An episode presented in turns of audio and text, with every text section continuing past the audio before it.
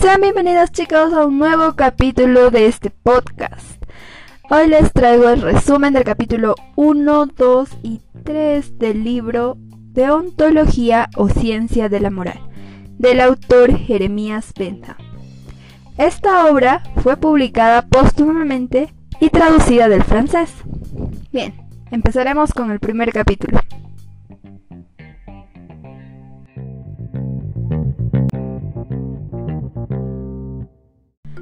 Capítulo 1. Principios generales. Alianza entre el interés y el deber. ¿Qué pensarían si alguien les presenta un argumento diciendo implícitamente esto es como yo lo digo porque yo digo que es así? Tal vez no sería algo tan importante, porque ustedes tendrían la opción de creerlo o no. Pero esta misma situación sucede en el ámbito de la moral. Jeremías Benham nos dice que existen escritos sobre la moral en donde los autores no hacen más que repetir este raciocinio, y que de esta expresión de autoridad nació la palabra obligación, del verbo latino obligo. Entonces, en este marco conceptual, el autor nos plantea la idea que es inútil hablar de los deberes, porque la misma palabra presenta ya cierta cosa desagradable y repulsiva, algo con lo que una persona no se siente cómoda y que tal vez no quiera cumplir. Un moralista podría pasar horas dando cátedras pomposas sobre los deberes, pero probablemente muy pocos lo escuchen. ¿Por qué? Pues porque mientras este moralista habla de deberes, las personas que lo escuchan estarían pensando en sus intereses, porque la naturaleza del hombre es esa, y como señala el autor, el deber siempre cederá al paso del interés. Es así que el objeto que se plantea Bentham en el desarrollo de su libro es resaltar que el interés y el deber no deben ser separados, sino que tienen una relación en todas las cosas de la vida. Bien, ahora llevando esta relación al ámbito jurídico, se nos dice que toda ley que tenga por objeto la dicha de los gobernados deberá tender a que éstos encuentren su interés en cumplir con los deberes que la misma ley impone.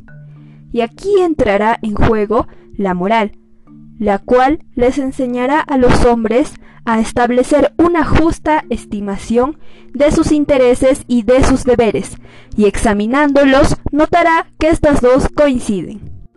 Ahora, volviendo a la afirmación que la naturaleza del hombre es pensar siempre en su propio interés, el autor nos dice que esto no significa siempre que la persona vea su interés donde está verdaderamente. Y puede tal vez erróneamente actuar de forma incorrecta, e incluso sin contribuir a su propio bienestar. Por eso, el trabajo de un moralista consistiría en demostrar que un acto inmoral, como lo podemos calificar, no sería otra cosa más que un cálculo falso del interés personal o una estimación errónea de los placeres y las penas. Por tanto, todo esto servirá para la dicha del hombre, y la manera más eficaz de lograr la dicha es a través de la virtud. En el libro se nos plantea que la virtud se divide en dos ramas. La primera sería la prudencia y la segunda la benevolencia efectiva. Y al mismo tiempo, la prudencia se divide en dos, la prudencia personal o con nosotros mismos y la prudencia extrapersonal o con las demás personas. La prudencia exige que no elevemos demasiado la medida de nuestras esperanzas o esperar mucho de las personas, porque al no obtener lo que tú esperabas, obviamente se va a producir las penas. Y con respecto a la benevolencia efectiva, se puede decir que esta es positiva cuando procuras un placer o negativa cuando evitas una pena.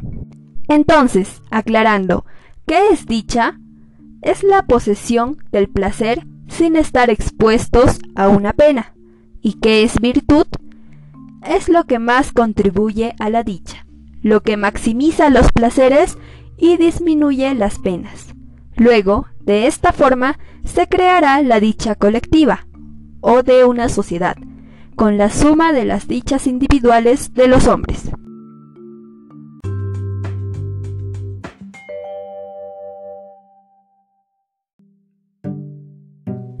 Ahora pasaremos al capítulo 2, cuyo título es ¿Qué cosa sea deontología y por qué se ha adoptado esta denominación? Pues bien, deontología es el conocimiento de lo que es justo y conveniente. Es cuando un individuo piensa en qué es lo que aprueba él mismo y cuáles son las condiciones necesarias para que una cosa merezca aprobarse en una ocasión dada.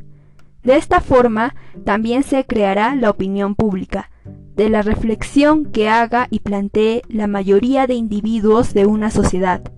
Así, cada individuo tendrá la capacidad de ejercer y aplicar su porción de recompensa en las acciones que merezcan su aprobación, o por el contrario, ejercer su castigo en los casos que merezcan su desaprobación.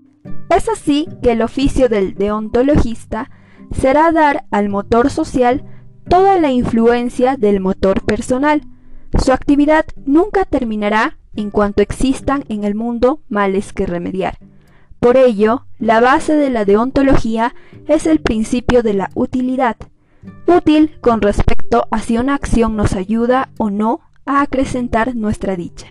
Ahora, el autor nos aclara que la línea que separa el dominio del legislador del dominio del deontologista es bastante marcada, porque en donde las recompensas y puniciones legales no intervengan en las acciones humanas, es en donde vienen a colocarse los preceptos morales y su influencia, es decir, que los actos que no estén sometidos al juicio en un tribunal estarán sometidos al juicio y al tribunal de la opinión pública. Entendiendo ya esto, el autor nos empieza a hablar sobre lo que es el placer y lo que es la pena. Nos dice que estos dos conceptos dependerán únicamente de la consideración personal de cada hombre, y que estas concepciones no pueden ser impuestas por otros hombres, como suele suceder cuando un gobernante empieza a constituirse como árbitro soberano de la moral, en donde se cree capaz de imponer sus propios conceptos de lo bueno y lo malo, esta arrogancia, insolencia e ignorancia del gobernante se suele traducir en una sola palabra, deber, diciendo debéis hacer esto o debéis hacer aquello, llevando siempre en la boca esta palabra, va imponiendo a sus semejantes órdenes y prohibiciones, cadenas y cargas que son dolorosas para todo hombre. Por ello, el autor nos plantea desterrar esta palabra del vocabulario de la moral.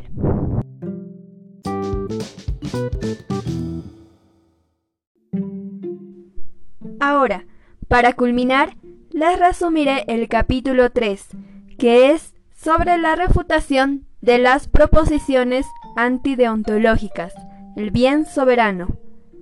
Nunca se repetirá lo suficiente el decir que el fin del deontólogo es la dicha, pero los antiguos filósofos han propuesto otra cosa que no es la dicha, algo que incluso está en contra de ella, la cual es llamada el bien soberano.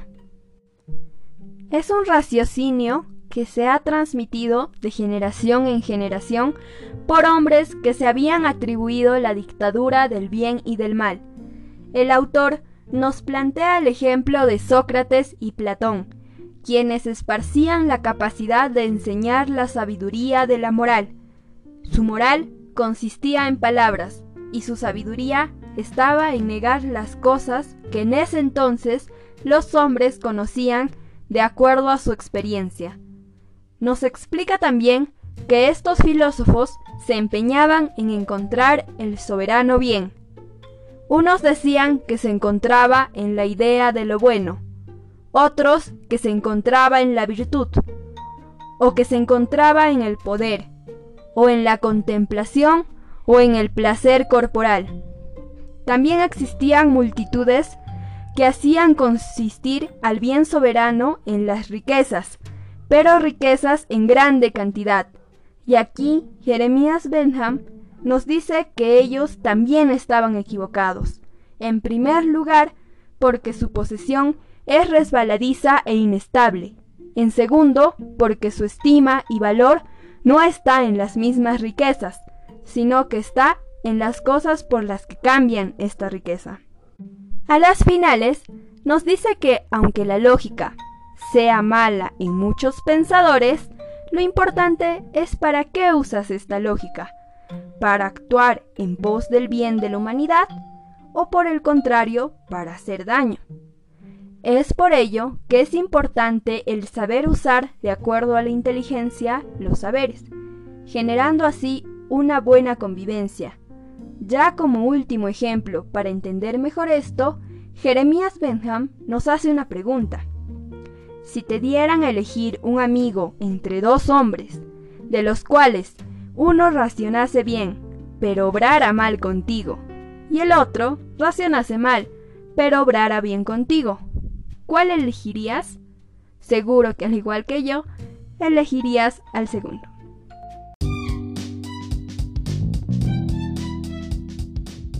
Bueno, espero que este resumen les haya sido de ayuda para comprender un poco mejor el texto. Y ya nos veremos en otro capítulo de este podcast llamado Lo leo por ti y te lo resumo.